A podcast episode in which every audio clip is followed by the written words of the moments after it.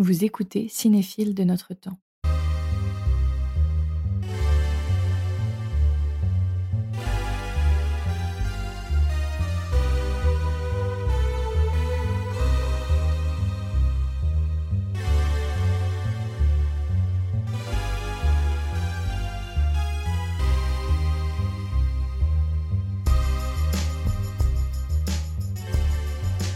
Il est difficile de présenter notre invité tant il a fait de choses dans de nombreux domaines. Il a créé des fanzines et des revues, et ce dès l'âge de 13 ans. Il a écrit de nombreux livres, notamment sur le cinéma, créé des maisons d'édition, traduit des poèmes de Shakespeare. Il tient aussi des ciné-clubs, enfin un ciné-club, fait des chroniques sur Internet et des conférences en chair et en os, et bien d'autres choses encore, mais toujours de la manière la plus impromptue et fourmillante possible. Cependant, ce que nous retenons et ce sur quoi nous voudrions attirer l'attention, c'est son amour passionné et très enthousiaste des arts, de la culture et bien sûr du cinéma. Notre invité aime tout, ou presque, et surtout il aime en parler et le partager au plus grand nombre. Et ce qu'il aime peut-être par-dessus tout, mais nous ne sommes sûrs de rien, ce sont les mystères à résoudre et les enquêtes à mener, quitte à ce que cela le mène dans les recoins les plus sombres de l'humanité. Et le plus drôle, c'est que le plus souvent, il n'y a rien à résoudre ou à trouver, simplement un pan de la réalité à assumer ou à apprécier. Bienvenue, pas comme tellement. On est très heureux et heureuse de vous recevoir à notre micro aujourd'hui. Le plaisir est partagé. Et alors, comme c'est de coutume, on va commencer par une petite citation surprise. J'espère qu'un jour, l'objet film sera autant disponible que l'objet livre ou musique et que cela offrira la possibilité de le voir différemment, non pas seulement suivant une lecture obligée de A à Z horizontalement. On devrait avoir la possibilité de voir les films en diagonale, verticalement ou à l'envers, dans tous les sens et non plus dans une seule direction. Ce serait très important pour la compréhension du cinéma, celui des dix dernières années, mais aussi pour une autre lecture de tous les cinémas dits classiques. Et donc c'est une citation euh, visionnaire de Jacques Rivette, euh, dans un vieil entretien qui avait été exhumé en 2016 par la 7e Obsession. C'est fabuleux. Bah euh, oui, cette citation me touche au plus haut point. Euh, du reste, j'ai découvert, comme beaucoup de gens d'ailleurs, le film Out 1 euh, en VHS parce que il n'avait été projeté et puis j'étais pas né qu'en 71, je crois, au, hein, au Havre, dans sa version de 13 heures. Hein, et puis sur deux jours. Voilà, sur deux jours. Et, et ensuite seulement dans sa dans sa version raccourcie spectre. Et, euh, et, donc, quand il sort en VHS euh, en 95, 96, je sais plus exactement quoi. Moi, je, c'est, très improbable hein, parce qu'à l'époque, il n'y a pas Internet, il n'y a pas Google. Euh, euh, on tombe sur les choses quand on tombe sur les choses, quoi. Et puis je vois euh, dans un journal en vente par correspondance. Enfin bon, on écrivait, on envoyait un chèque et on recevait son coffret Out 1.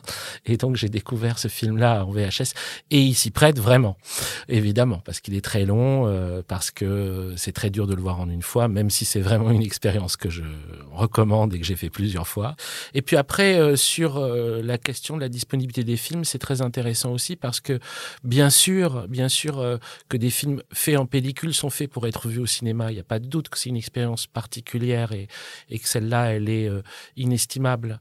Et moi, j'aime énormément ça et c'est pour ça que entre autres activités, euh, je m'occupe d'un ciné-club à l'archipel. C'est parce que j'aime vraiment voir des films euh, dans, dans, les salles obscures. Maintenant, si on veut travailler sur un film, bon, la question se pose pas. C'est un truc qu'on fait chez soi. On a besoin de triturer un film dans tous les sens. On a besoin de, le voir de la fin au début, du début à la fin, en accéléré, au ralenti, euh, revoir une même séquence cinq fois, etc., etc. Et c'est sûr que c'est une autre lecture et qu'on rentre dans un rébus, dans un labyrinthe et que ça devient vraiment vraiment passionnant. Et ça, ça j'adore. Ça, j'adore vraiment. C'est un autre type d'émotion, mais c'est une émotion qui est celle de l'exégèse. Euh, l'émotion du spectateur, c'est une chose. Après, euh, quand on doit écrire sur quelque chose, euh, c'est une autre type d'émotion. Et là, on a besoin d'habiter totalement un film et donc de le, de le faire tourner dans tous les sens. Alors, ça nous donne une transition absolument parfaite parce que on va commencer par ton portrait chinois et on t'a demandé si tu étais un enquêteur au cinéma. Et tu nous as répondu par Colin Maillard, interprété par Jean-Pierre Léo dans Out One, justement. Oui, oui, bah oui. Oui, pour, pour une bonne raison, c'est qu'il y a beaucoup d'enquêteurs que j'aime au cinéma, évidemment. Et puis, euh, sans doute que celui que j'ai le plus aimé, c'est Del Cooper dans Twin Peaks. Mais euh, c'est des gens qui font métier d'enquêteur. Tandis que Colin Maillard dans Out, euh, il a rien choisi du tout, quoi. Il est mandaté.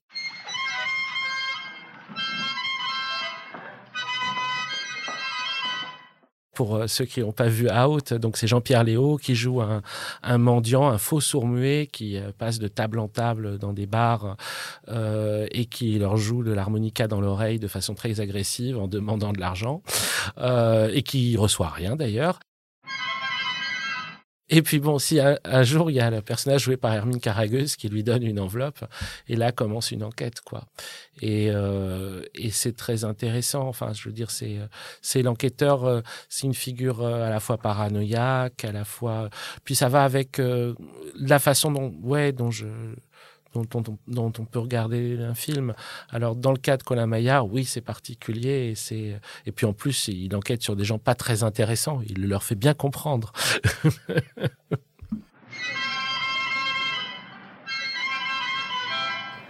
Mais alors, il y a une image assez marquante quand même, qui est celle de Jean-Pierre Léo, Colin Maillard, euh, en train de griffonner tout un tas de choses mmh. sur son tableau, en train d'essayer de démêler le vrai du faux, de comprendre ce qui. Est-ce que toi, en tout cas, cette image de quelqu'un qui trifouille les textes, qui essaye de, de, trouver des choses dedans, euh, tu t'identifies ah bah oui, image? Oui, non, mais enfin, en gros, euh, que je le veuille ou non, quand j'ai vu ça, en gros, il a décidé, décidé un peu du reste de ma vie, quoi.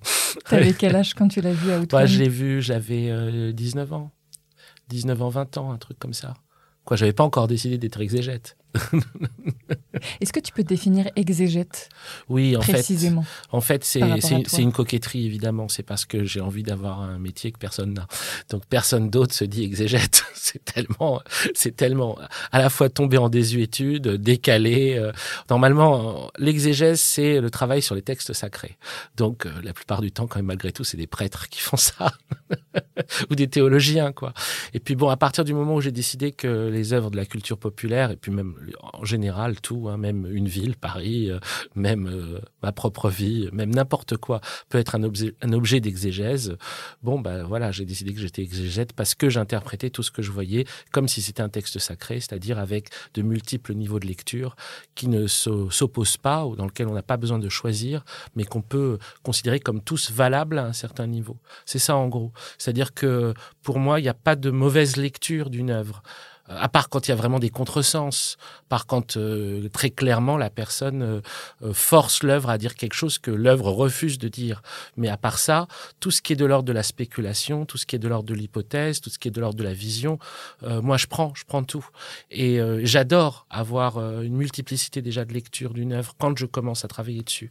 Et ensuite, en jouant avec toutes celles-là, je, je, je, je les mets, on va dire, en relation avec ma propre intuition de l'œuvre. Je construis la mienne en, essayant d'en inclure aussi des morceaux ou pas, ça dépend, mais en tout cas en, les prenant en compte, en prenant en compte toutes les, toutes les lectures possibles que je suis amené à voir, parce que pour moi, il n'y en a aucune qui sont à considérer comme invalides parce que l'auteur ne l'a pas voulu. En fait, l'idée, c'est que ça c'est pas une question de volonté individuelle. En fait, c'est ça. Prendre une œuvre euh, comme une œuvre sacrée, c'est de se dire qu'elle est inspirée. Donc, c'est pas uniquement la volonté de l'auteur qui l'a fait. C'est un ensemble complexe. On n'est pas obligé d'en appeler à l'idée d'une divinité agissante. Ça peut aussi être la rencontre entre le hasard, euh, les euh, plusieurs personnes. Plusieurs personnes, bien sûr, il y a, y a, un collectif à la base. Dans un film, par exemple, il y a aussi les acteurs, ce que les acteurs portent, euh, les films qu'ils ont fait avant, les films qu'ils ont fait après, le spectateur, euh, la production. Enfin, il y a un film, ça a 1000 auteurs, 2000 auteurs, 3000 auteurs. Donc de toute façon, du coup, ça veut dire qu'il y a déjà au moins 2000 ou 3000 interprétations possibles. Il n'y a pas besoin de considérer qu'il y en a une seule qui est bonne, qui serait celle d'un seul homme.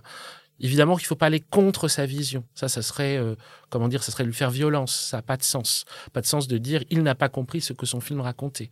Par contre, son film porte plus de choses que ce qu'il a euh, simplement lui voulu mettre. Et c'est souvent aussi ce qu'ils disent quand ils se disent inspirés.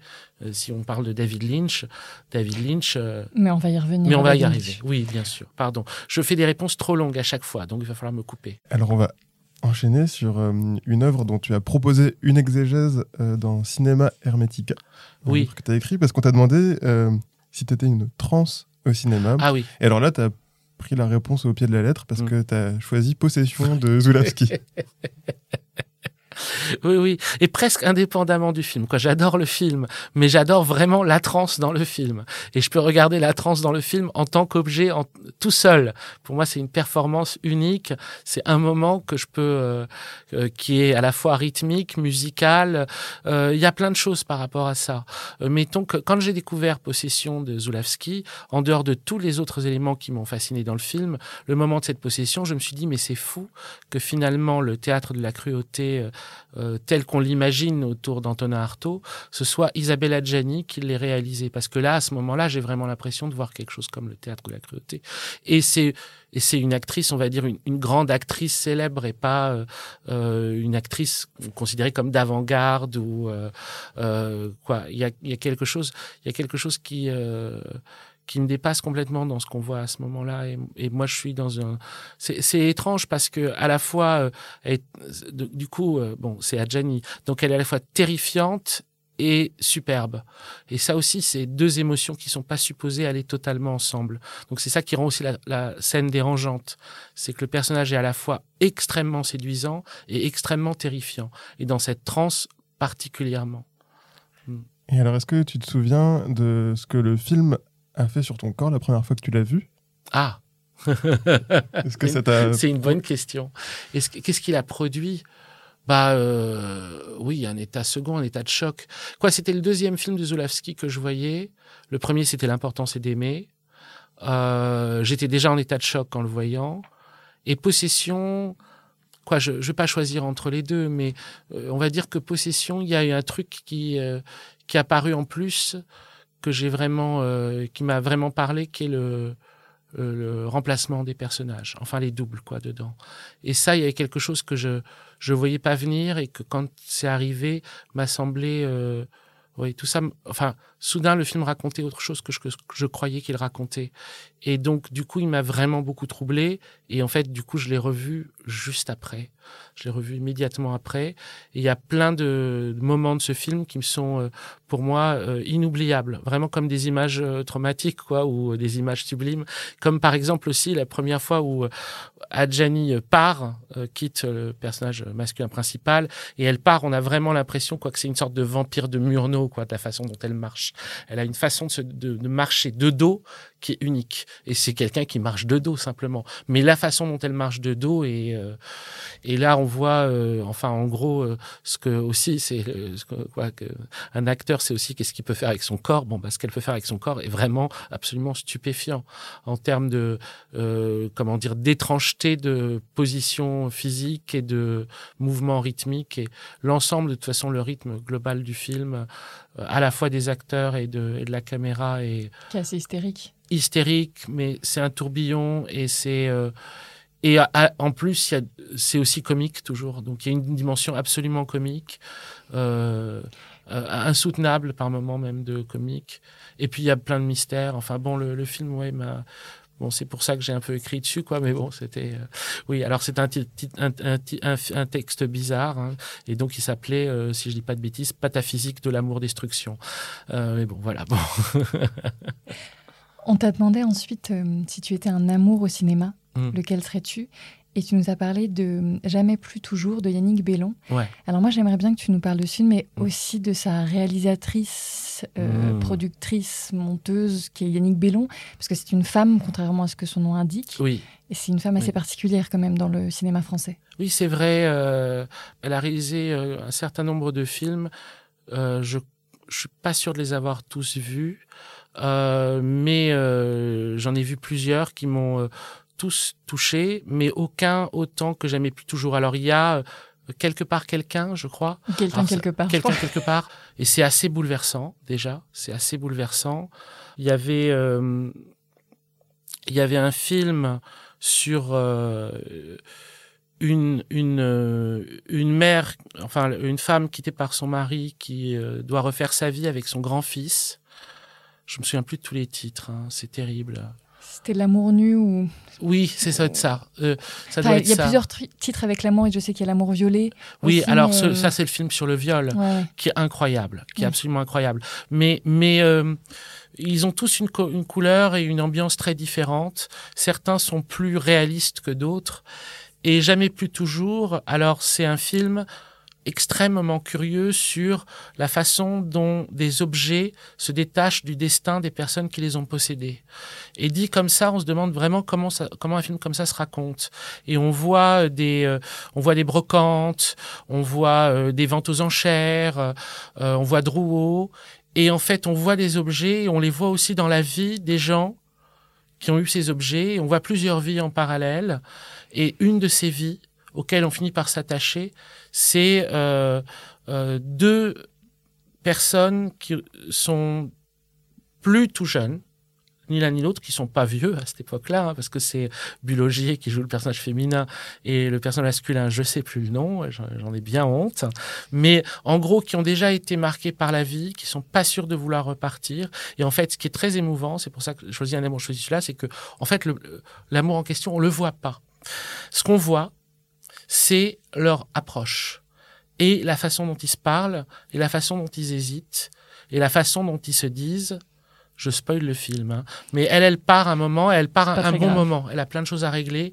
Et lui, il dit J'espère que je vous retrouverai. Et elle dit Je pense qu'on se retrouvera. Et en fait, dans une autre scène, on voit un album photo où on voit là des photos de leur histoire et on voit que ça a duré très très longtemps. C'est-à-dire qu'on les voit de là à vieux, euh, les enfants, etc., etc. Et donc on voit pas toute leur histoire, mais on voit par contre beaucoup de scènes assez lentes et extrêmement sensibles de leur approche. Et bon, le film pour moi est euh, unique, unique dans la façon dont il, a, il aborde euh, les objets et ce qui est associé aux objets et donc la vie qui a été portée par les objets de façon différente.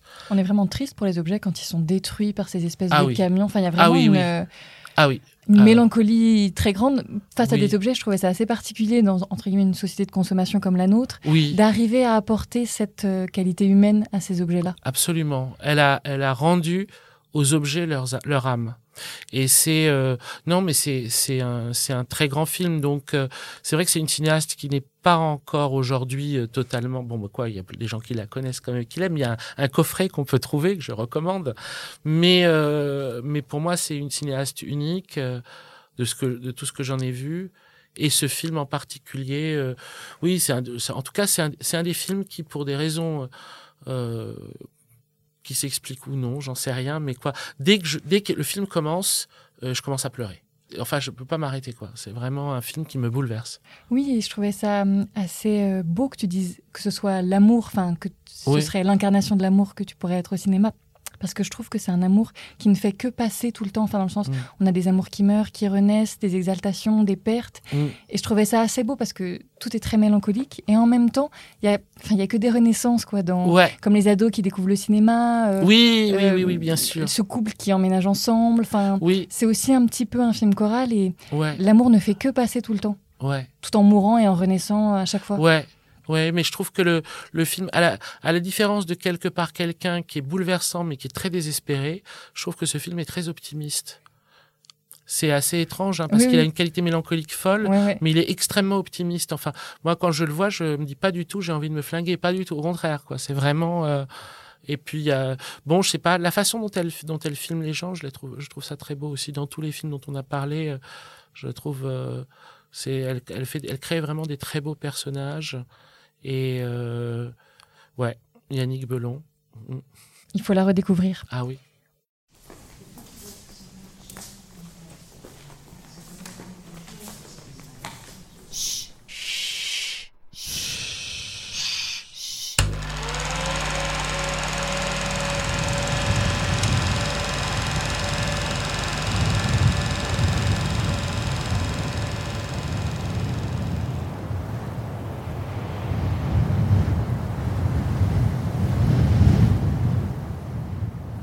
Pour une séance de cinéma grandiose, notre invité nous emmène dans une salle bien particulière, celle du désert égyptien de Sharm el-Sheikh, ouverte à tous les vents et tous les fantasmes, pour y projeter un film tout aussi particulier, Fata Morgana de Werner Herzog.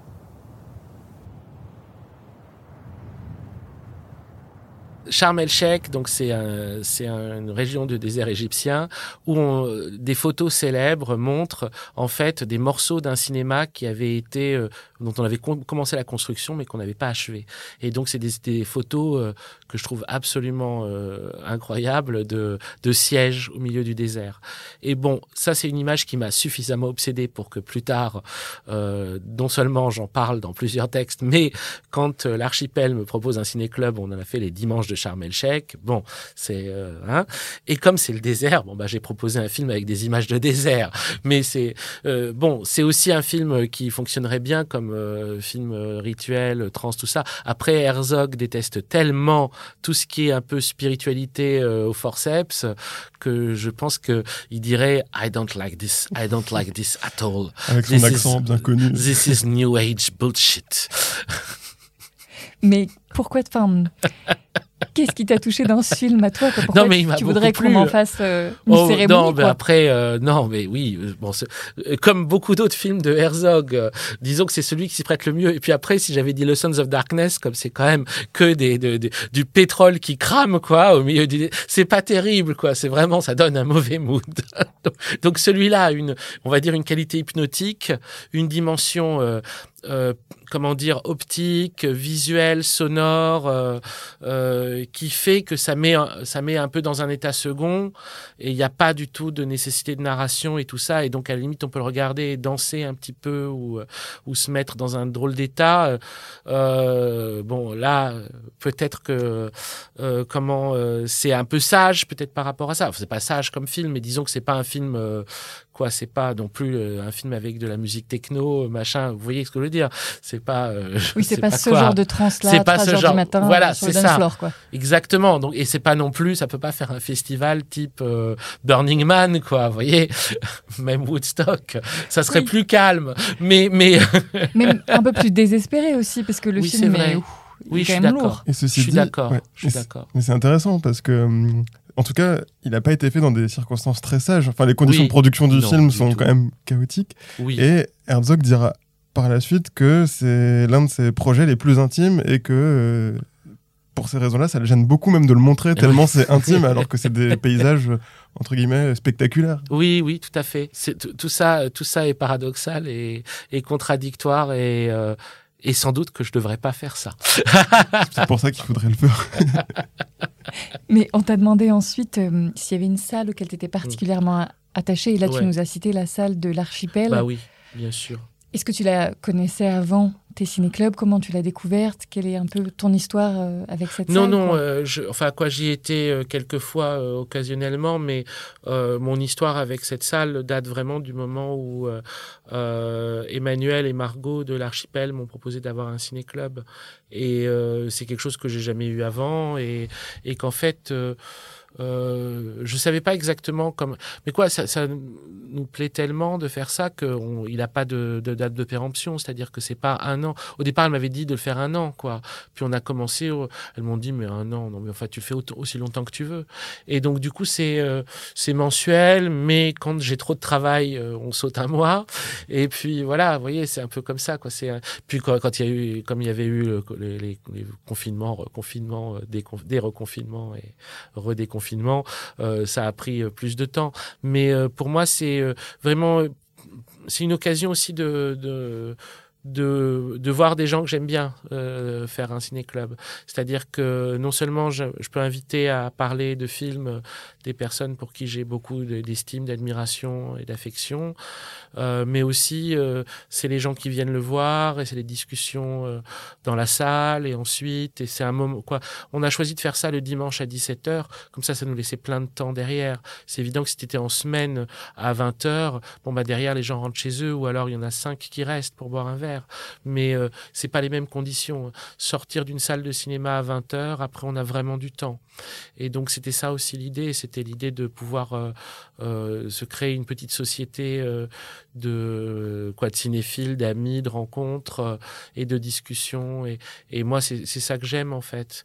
Donc après, il y a des il y a des salles de cinéma où, où, je suis allé beaucoup plus souvent parce que c'était elles étaient dans mon quartier ou parce que je sais pas, je connaissais quelqu'un qui y travaillait, mais c'est c'est pas pareil. Si je suis attaché à celle-là, c'est pour du coup la la, liberté qu'elle t'offre. La liberté qu'elle m'offre et la vie qu'elle euh, permet. Voilà. La possibilité de faire des exégèses collectives. Euh. Exactement, et ça j'adore. Ouais, absolument.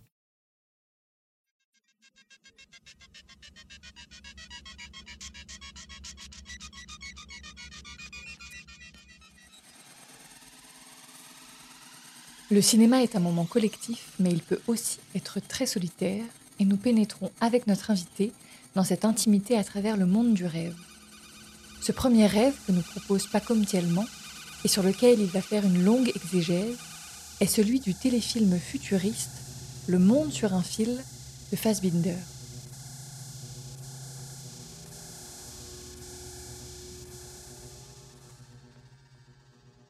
Pour rappeler un petit peu, c'est euh, comment dire en deux épisodes, c'est comme un c'est comme un double téléfilm pour la télévision allemande, donc c'est assez long, ça ça fait en trois heures, un peu plus trois heures, un petit peu plus, ouais. un petit peu plus de trois heures.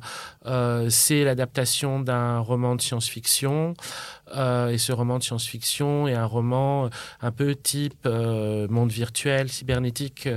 Quoi, c'est dans les années 70, mais c'est déjà ça. Donc c'est avec euh, une personne qui doit aller euh, se rendre dans un, enfin, dans un monde virtuel pour essayer de rencontrer quelqu'un qui peut lui expliquer pourquoi dans son propre monde, son patron vient de disparaître, d'être remplacé par quelqu'un d'autre et, et, que tout le monde, les gens autour font comme s'ils s'en rendaient pas compte. Et donc, en fait, on se rend compte que c'est des, pardon, spoiler, c'est des mondes virtuels, euh, comment dire, enchâssés, les uns dans les autres.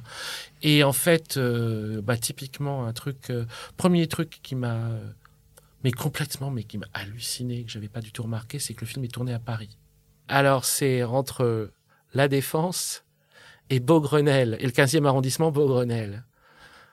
Et pour une raison que j'ai donc appris quand j'ai découvert ça, c'est qu'en en fait, il se trouve que dans les années 70, Paris était la ville d'Europe où il y avait le plus d'éléments qui pouvaient annoncer l'Europe du futur. C'était euh, la Défense ah et Beaugrenelle. C'était des, des, des, des, atmosphères futuristiques. Mais c'est fou parce que, euh, oui, en plus, on a des boutiques avec des noms en français. On a même, je crois, très rapidement hein, des, des voitures ou des noms de rues. On voit, on voit des bouts de France, quoi. Mais on fait pas trop gaffe comme on est supposé être dans le futur ou dans les mondes virtuels. Euh, c'est pas, c'est pas supposé nous, nous interloquer, quoi. Alors ça, c'est un premier point. Et l'autre point qui m'a euh, beaucoup troublé, qui concerne moins ce film que la cinématographie de Fassbinder, après ce film et en particulier euh, la dernière grande comment dire la dernière grand pan de son œuvre pourrait dire je sais pas si c'est très euh, orthodoxes de diviser l'œuvre de Fassbinder en trois périodes. En gros, on dirait qu'il y a une première période euh, liée vraiment au théâtre, avec l'influence de Godard, la Nouvelle Vague, très etc. Brecht très Brecht, voilà. Il y a la découverte du, du cinéma de Douglas Sirk et donc l'entrée dans le mélodrame et construction avec ça, même si euh, les périodes se mordent et qu'il y a des Autour de tous les autres s'appellent Alice. Voilà, euh, tout à fait. Et puis à partir de Chinese Roulette, une, une troisième période archi-baroque, avec euh, comment dire des, des, des, plans de caméra complètement euh, inimaginables, des musiques dans tous les sens, des bandes son superposées et, quelque chose de beaucoup plus perturbant visuellement. Et en fait, dans cette période-là, euh, il y a quelque chose qui commençait à me troubler en la regardant, c'est que j'avais l'impression qu'il y avait euh, euh, une irréalité, comment dire, qui était sensible pour les personnages qui vivaient, en particulier dans l'année des 13 lunes, quand le personnage principal, Elvira, se balade dans son appartement et qu'on et qu'on entend des sons de science-fiction, des espèces de musique qui rappellent un peu la musique de science-fiction, alors qu'on n'est pas dans un décor de science-fiction, dans un univers de science-fiction. Et alors, je lis le synopsis du, enfin le, le euh, ou un traitement, je sais pas comment on appelle ça, enfin, euh, un truc en cinq pages ou en six pages de descriptif du film par Fassbinder, et il dit que Elvira se sent, a l'impression qu'elle vit dans, dans un monde qui est celui qu'elle avait découverte précédemment dans un roman de science-fiction. Et donc qu'elle se dit qu'elle est dans un monde imaginaire qui a été créé et dans lequel les personnages testent des choses. Et, ensuite, quand ils reviendront à la réalité, ils pourront évaluer s'ils ont bien réussi leur test ou pas. Et donc, en gros, euh, et je pense que pas seulement ce film-là, mais beaucoup d'autres, et Berlin Alexanderplatz en particulier, d'où son dernier épisode immense, en fait, tous sont dans le monde du monde sur un fil. C'est-à-dire que à un moment, le cinéma de Fassbinder a fini par épouser le, le, le, cet esprit-là, sans le mettre de façon frontale, comme si c'était un a priori de son cinéma. Et quand on le sait, en gros, euh, si on le sait pas, on le voit pas. À partir du moment où on se le dit, tout On change. On voit que ça. Ouais. Et, euh, et d'où, euh, dans, même dans, dans l'année 13 lunes, euh, d'être dans des, dans, des, dans des bars où les gens font des jeux vidéo et tous ces trucs-là, euh, qui donnent une atmosphère, enfin, une atmosphère qui est irréelle, mais irréelle dans un monde, mo- mode légèrement futuriste et en même temps euh, avec, avec des couches superposées de, de, de, de sons qui donnent l'impression d'être des perturbations par rapport à un programme qu'on est en train de suivre. On peut dire ça aussi pour la troisième génération. Euh, bref, voilà. Donc c'est euh, ça, et donc c'est l'oublier, c'est voir ça, et peut-être que si je revois, je me rendrai compte que j'ai rien compris et qu'il faut que je revoie tout son cinéma à nouveau. Non, mais c'est génial parce que ça, ça fait vraiment. euh, une fois qu'on a vu le monde sur un fil, on peut tout revoir euh, Ouais. sous ce prisme-là. Absolument. Enfin, moi, c'est l'impression que j'ai. Mais, mais quoi, on peut dire ça, euh, sans doute d'autres films aussi. Quoi. Mais, mais c'est moi, c'est ce qui m'a fait. On le revoyait. J'avais oublié. Enfin, vraiment, j'avais oublié le film. Je, je me souvenais de petites images. Et, et, et à chaque fois, parce que le truc, il est très long. Donc, euh, souvent, en fait, je voyais que la première partie. Euh, si je le revoyais, il se trouvait que j'avais autre chose à faire. Donc, je ne voyais pas la deuxième. Donc, machin. Et donc, bon, bref. Alors on va rester dans un état second. Parce Ouais. qu'on t'a demandé s'il existait un film dont- devant lequel tu te serais endormi et dont peut-être tu aurais rêvé. Et alors là, tu nous as répondu par euh, une série qui est très importante pour toi, The Leftovers, Oui. et l'avant-dernier épisode euh, Ouais. de la troisième saison.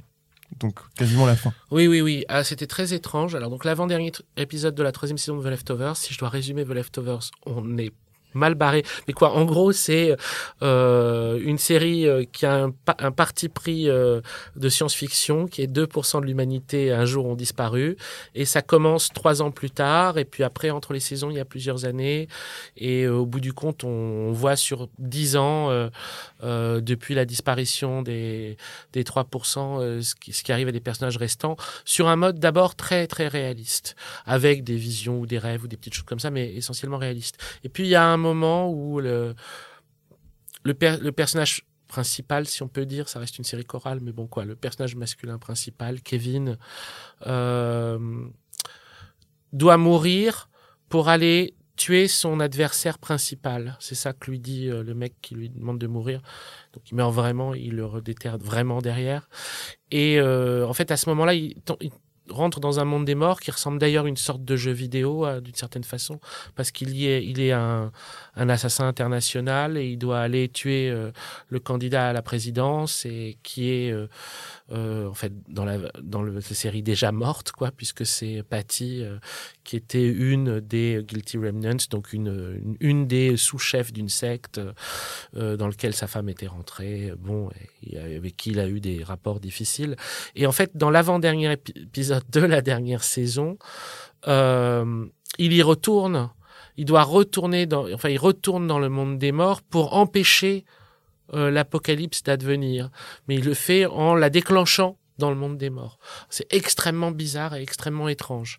Et c'est euh, euh, très perturbant. Et en fait, euh, en, re- en, je crois en le, ou juste après l'avoir vu la première fois, ou pendant que je le revoyais, parce que je l'avais déjà vu, euh, je me suis endormi.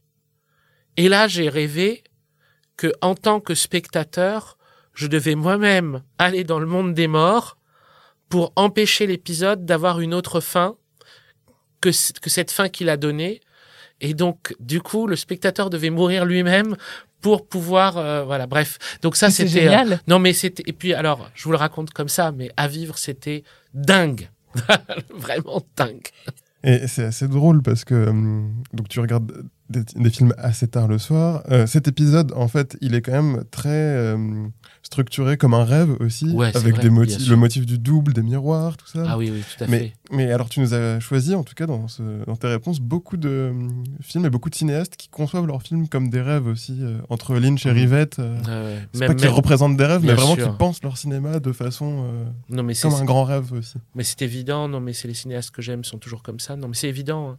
C'en est caricatural, même, c'est vrai. Herzog, Fellini et même Fassbinder, on peut dire c'est des cinéastes qui, chacun à leur manière, de façon très très différente, font des cinémas qui ont quelque chose à voir avec euh, l'expérience euh, hallucinatoire ou onirique, c'est sûr. Hein.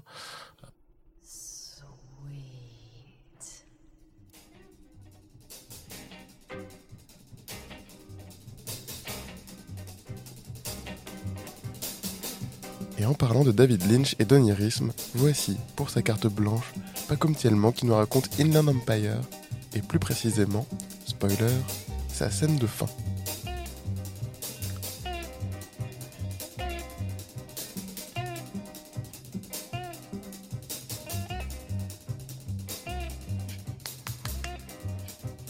Alors la fin d'Inland Empire.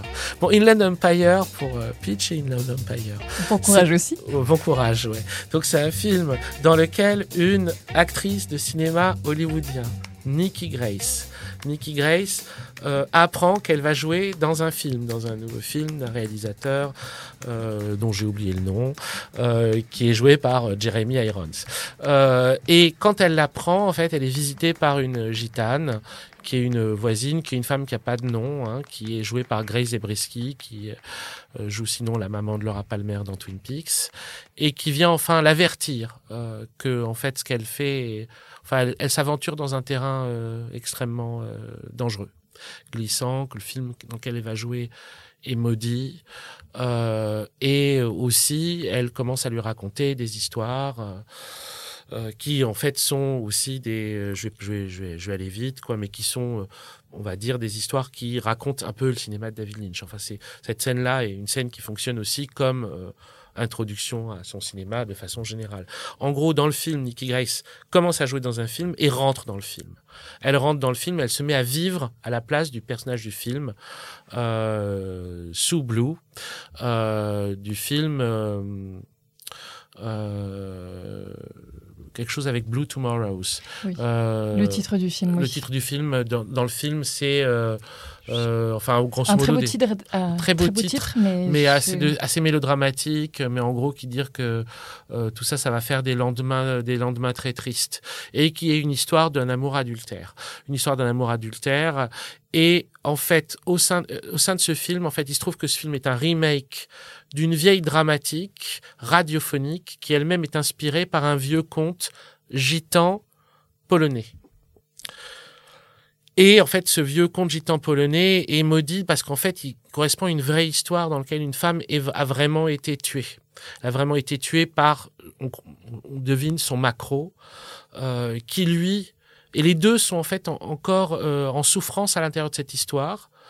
Euh, elle, elle doit en être libérée, et lui, lui, il doit en être abattu.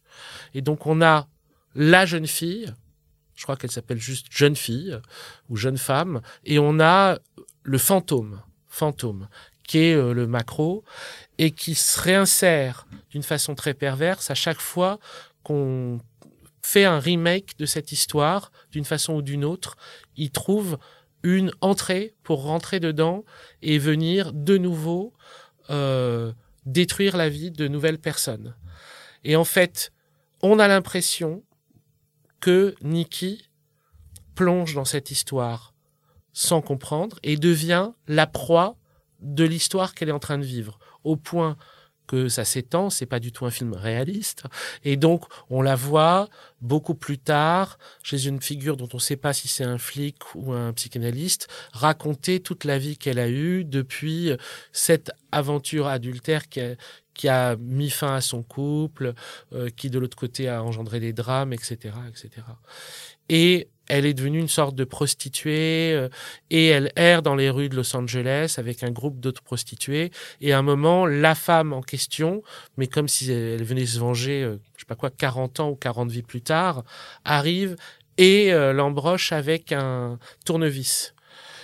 Et à ce moment-là, on voit Nikki commencer à mourir, le film, le film s'arrêtait et elle rentrait à l'intérieur d'un hôtel. Et là, euh, arriver, en fait, aller chercher une arme dans un, dans un, dans un meuble et tuer le fantôme.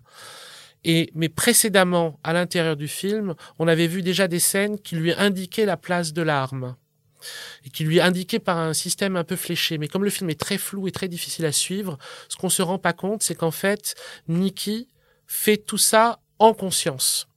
Et donc, le spectateur croit qu'il voit une énième variation après Lost Highway et Mulholland Drive, on va dire d'un amour passionnel euh, qui tourne au, crime et donc d'une personne qui par jalousie, euh, alors là, est tuée, euh, dans d'autres cas, tue, tue ou est tuée. Enfin bref, une histoire d'amour où, où la personne, où il y a une personne meurt. Mais en réalité, euh, Nikki n'est pas euh, attrapée par cette histoire, elle entre dedans volontairement pour pouvoir aller abattre euh, la personne qui le hantait depuis le début. Et c'est ça qu'on voit à la fin du film. On la voit tuer le fantôme. Ensuite, de quoi on la voit aller libérer la jeune fille qui était prisonnière du récit. Cette jeune fille retrouve son amoureux initial. Ils ont même un enfant. Alors là, c'est nouveau parce qu'on n'avait pas vu d'enfant avant.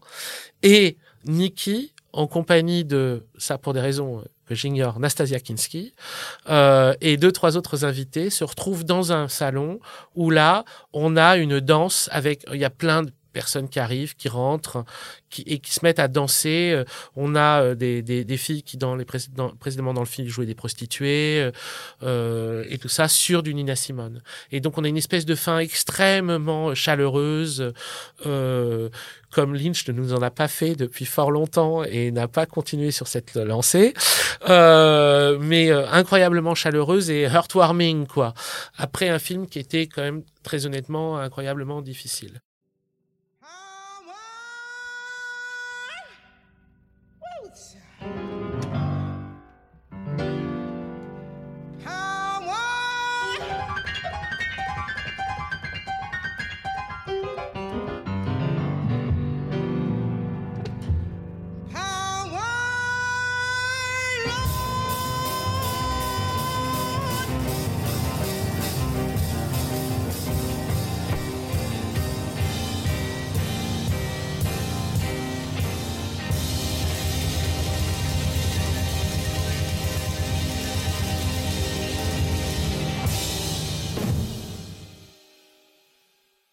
Difficile de reprendre après Nina Simone, mais tentons tout de même. Dans ce monde sur le fil qu'est Internet, notre invité existe surtout par ses excellentes émissions pour le média Blast, où il sonde à la fois Internet et le cinéma, souvent en mêlant les deux. Très critique envers ce que peut être le web et plus particulièrement les réseaux sociaux, il nous explique pourquoi ce n'est pas, pour lui, un espace propice pour discuter de cinéma. Moi, je pense que c'est pas du tout la même chose de discuter avec euh, plusieurs personnes, en vrai, quoi, de discuter, et de euh, chatter. Et je pense qu'il y a un gros problème avec le chat, enfin je dis chatter, enfin, vous voyez quoi, euh, par exemple discuter d'un film sur Facebook.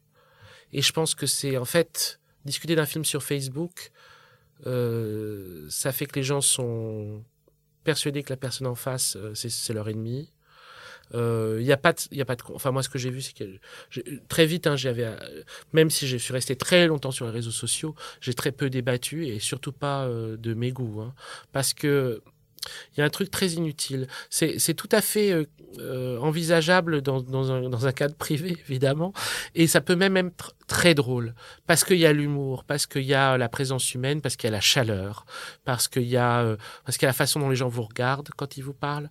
ça change beaucoup que de voir juste des mots apparaître, et quand ces mots apparaître ne sont pas purement laudatifs, alors il y a, il y a soupçon. Et c'est pas normal, mais c'est comme ça que l'humain fonctionne si les mots qu'il reçoit ne sont pas euh, euh, mais tu es le plus beau, mais tu es le plus génial, mais on t'adore, alors il y a soupçon. Euh, bah, ça crée une froideur beaucoup plus grande par écran interposé. Exactement. C'est-à-dire que la froideur de l'écran ne permet, au fond, comme communication public, hein, parce que même encore c'est différent si c'est des mails, mais public, que quelque chose de très caricatural et très euh, bêta, bêta sous. Et c'est plus mon rôle aujourd'hui de faire euh, le commentateur de Facebook, mais disons que si je devais parler de est-ce que j'ai appris des choses sur le cinéma euh, sur les réseaux sociaux, non. Euh, c'est pas que je suis plus intelligent que les autres, j'ai appris beaucoup des autres, mais énormément, mais en dehors des réseaux sociaux. Euh, que ça soit en écoutant des conférences, que ce soit même en regardant des vidéos, moi ça, ça me pose absolument pas de problème. Alors je veux dire, j'ai pas, j'ai pas du tout le même rapport. Euh, oui, alors des youtubeurs, enfin il y a une chose très différente entre produire des vidéos et être un youtubeur, c'est-à-dire en fait devenir une personnalité de la vidéo et en fait se vendre soi-même à travers la vidéo. Et donc du coup être soumis comme dans les réseaux sociaux, à une part de partage de la vie privée. En fait, tout le problème là-dedans, c'est qu'il y a une ambiguïté énorme entre la fonction qu'on est supposé euh, à ce moment-là occuper et la personne euh, qu'on veut être ou l'image qu'on veut donner. C'est extrêmement difficile de distinguer les deux. Or, euh, dans tout travail intellectuel, la personne qu'on veut être peut vraiment vous jouer des sales tours. Et je dis ça pas du tout en pensant que ben moi j'y ai échappé. C'est parce que je l'ai vécu ce truc-là et parce que je vraiment je je veux dire c'est quelque chose auquel je me suis confronté dans mon propre cas un nombre incalculable de fois. Euh, je pense pas du tout que euh, c'est les autres à qui ça arrive. Ça m'a ça m'est arrivé tout le temps. Donc euh, donc si je suis euh, fondamentalement hostile aux réseaux sociaux, hostile, pas seulement indifférent ou j'ai pas seulement quitté, hostile, hostile aux réseaux sociaux. Euh, c'est pour plein d'autres raisons, mais c'est aussi pour la raison qu'à mon avis, euh, ça, ça, a, ça produit des résultats intellectuellement très pauvres et que au mieux, au mieux, euh, ça peut conforter des gens dans une certaine forme de mélancolie, euh, qui est pas la bonne mélancolie, qui serait, on va dire, un côté oh bah c'était mieux avant, bah t'as raison, c'était mieux avant, ou des trucs comme ça où euh, on a mal compris ces trucs-là, on est d'accord, on a mal compris ces trucs-là. Donc le mieux que ça puisse produire, c'est sur du négatif, mais sur du positif. Moi, je crois pas. Je crois que, en tout cas, ce que j'ai pu euh, entendre sur les films, euh, si c'est, je veux dire, au niveau d'une discussion publique avec des gens que je connais pas, etc., et que dans la rencontre, dans le cadre de Ciné Club, c'est incomparable. C'est vraiment, mais c'est incomparable. Il n'y a, y a, pas, euh, euh, a pas de barème commun. Euh, entre ce que quelqu'un qui va intervenir dans ce cadre-là, euh, euh, ce qui va apporter la discussion, etc., par rapport à par rapport au réseau social. Mais ça après, bon, des fois quand je dis ça, on me dit boomer. Bon, très bien, Ok. Bon, mais j'ai fait quand même. Euh, le boomer a fait 15 euh, ans de réseaux sociaux, donc. Euh, il sait de quoi il parle, en tout cas. Enfin, en tout cas, oui. Disons que c'est pas. Je, je parle pas de quelque chose que j'ai pas pratiqué. je suis plutôt comme l'alcoolique anonyme ou la personne qui a arrêté de fumer. Si tu commences pas la cigarette, tu n'auras jamais besoin d'arrêter. Bon, on va, on va te projeter dans le futur alors, parce qu'on t'a demandé euh, le film que tu conseillerais aux générations futures. Et là, tu nous as répondu par After Blue de Bertrand Mandico. Oui, je pense que ce film, il a toutes euh, les raisons du monde d'intéresser les générations futures. Euh, je pense que c'est. Et pas seulement parce que c'est un film de science-fiction. Non, pas seulement parce que c'est un film de science-fiction et pas seulement parce que c'est un film de Bertrand Mandico, qui est un cinéaste que j'aime particulièrement et artistiquement et humainement. Euh, non, mais c'est parce que After Blue, je pense qu'il était, euh, il était beaucoup trop, euh, euh final, il était, il était, beaucoup moins cruel que les autres films de Bertrand. Et donc du coup, la, la réception a été un peu plus euh, tiède par rapport à ce qu'il il proposait. Je pense que les gens, les gens euh, plus tard le redécouvriront et verront à quel point euh, ce qu'il a montré et à dire est important. C'est-à-dire que c'était sans doute moins simple de prendre dans la figure After Blue que les garçons sauvages ou euh, mettons euh, euh, Ultra Pulp, qui sont des films que j'adore également, en particulier Ultra Pulp, c'est quand même mon préféré, mais qui ont une dimension beaucoup plus beaucoup plus cruelle, beaucoup où on va dire la violence ou même la sexualité sont dépeintes de façon beaucoup plus évidente, tandis que After Blue, même s'il en a encore quelques traits, va vraiment ailleurs. Et va vraiment ailleurs dans une dimension beaucoup plus chamanique, beaucoup plus euh, comment dire, euh, médium, en relation vraiment avec la parole des morts, et à la présence des morts. Et euh, même si ça pendait au nez de son cinéma depuis un bon moment, moi je les sentais vachement, les morts dans le cinéma de Bertrand. Bon, à partir d'After Blue, c'est très net, leur présence est très nette. Et l'importance de leur, de leur, du, du, soin qui doit leur être porté, enfin en gros, et euh, l'amour, l'amour pour les morts et euh, un monde qui ne peut pas euh, continuer sans, sans impliquer les morts. Si on n'implique pas les morts, bah, ce monde, il n'est il est pas vivable. Et la façon dont le film le montre, je le trouvais très beau. Après, il se trouve que il y a plein d'éléments, évidemment, de science-fiction, d'éléments comme ça, qui fait que ça le projette dans un ailleurs.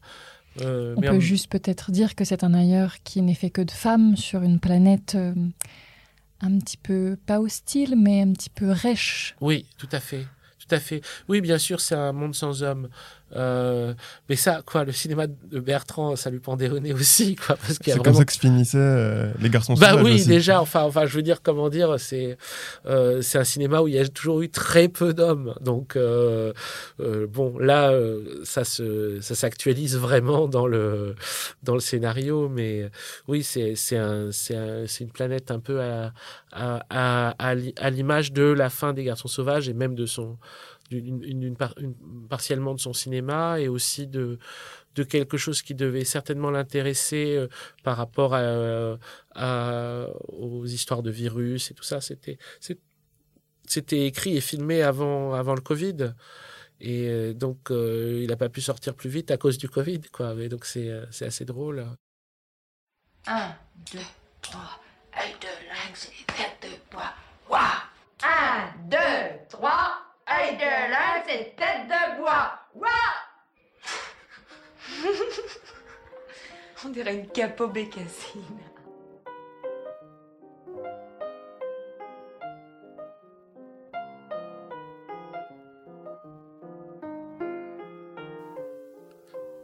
Les voix espiègles que vous venez d'entendre sont celles de Céline et Julie du film éponyme Céline et Julie vont en bateau, réalisé par Jacques Rivette en 1974. Il s'agit du film Refuge de notre invité qui nous raconte, l'air de rien, comment cette histoire d'amitié magique peut changer le monde, du moins le sien et celui du film.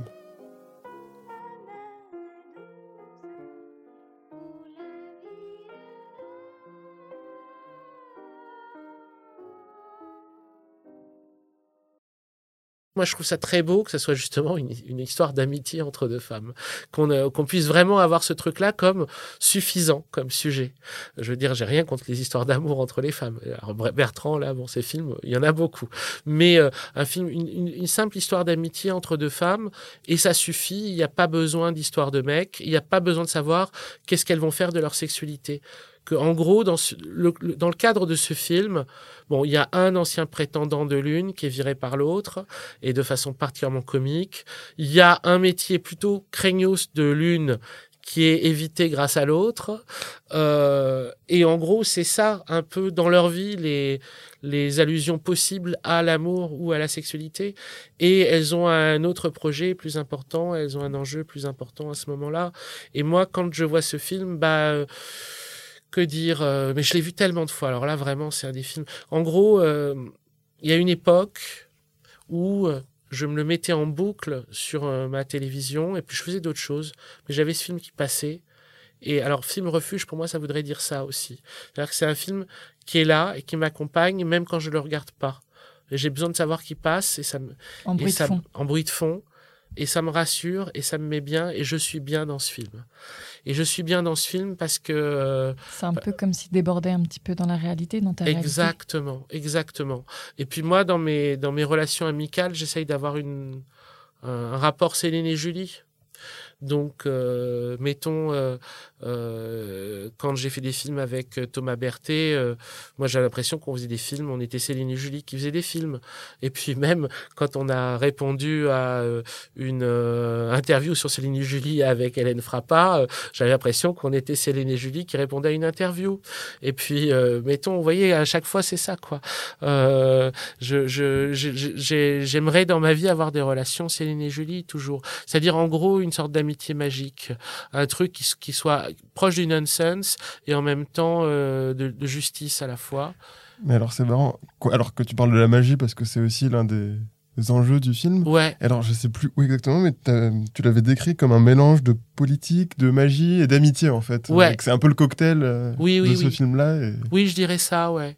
Je dirais qu'il y a les trois. Bah, euh, la politique, euh, évidemment, c'est un peu indirect quand on regarde le film, mais enfin bon, c'est quand même très politique ce qu'elles font, parce qu'elles vont quand même interrompre une pièce qui se répète en permanence et qui est une pièce qui raconte tout ce qui craint dans l'existence des humains. Alors là, pour le coup, c'est le patriarcat, mais c'est le patriarcat plein pot. Et c'est un homme qui manipule, les, manipule femmes, les femmes à l'intérieur de sa maison. À l'intérieur de sa maison qui sont à son service. Et, il a, et, c'est la manipulation de l'homme avec de deux, sur deux femmes, la manipulation de l'homme et des deux femmes sur un enfant, et aussi sur un domestique. Donc on a euh, les, trois hiérarchies au moins, la hiérarchie homme-femme, la hiérarchie euh, riche-pauvre, et euh, la hiérarchie adulte-enfant. Et, euh, et, c'est l'enfer total. C'est l'enfer total et c'est un monde qui n'a cessé de revenir, qui ne, cesse de, revenir, et dans lequel elles doivent rentrer pour pouvoir sauver la petite fille. Et ce monde, elles réussissent à le détruire une première fois, mais il va, il va revenir. Il, il, reviendra. Euh, il faudra recommencer à le combattre. Et, euh, et donc, en ce sens-là, c'est un film très politique. Euh, c'est un film magique parce que euh, les armes sont magiques, euh, c'est euh, des sorts, c'est euh, des jeux de langage, c'est euh, du beaucoup de jeux de langage, oui. Beaucoup, de, jeux de langage, de mots, très des, drôles. Des jeux de mots, des des, des, des, des fictions qui deviennent réelles, des tours d'illusion, des actes interrompus, des actes repris c'est absolument euh, et, et, et puis euh, et puis l'amitié parce que pour moi c'est vraiment ça l'amitié c'est vraiment comme dans ce film quoi. C'est-à-dire que d'un coup euh, deux personnes se rencontrent. En plus dedans c'est deux personnes qui sont pas de la même classe sociale donc elles font déjà elles font déjà un cross over une border. Et on a la petite voyou quoi qui est toujours Juliette Berthaud. Bon là elle a un job quoi elle est magicienne. Elle est magicienne elle est illusionniste. Puis on a la bibliothécaire qui est Dominique Labourrier, et elle est magicienne aussi dans le sens où elle étudie l'occultisme.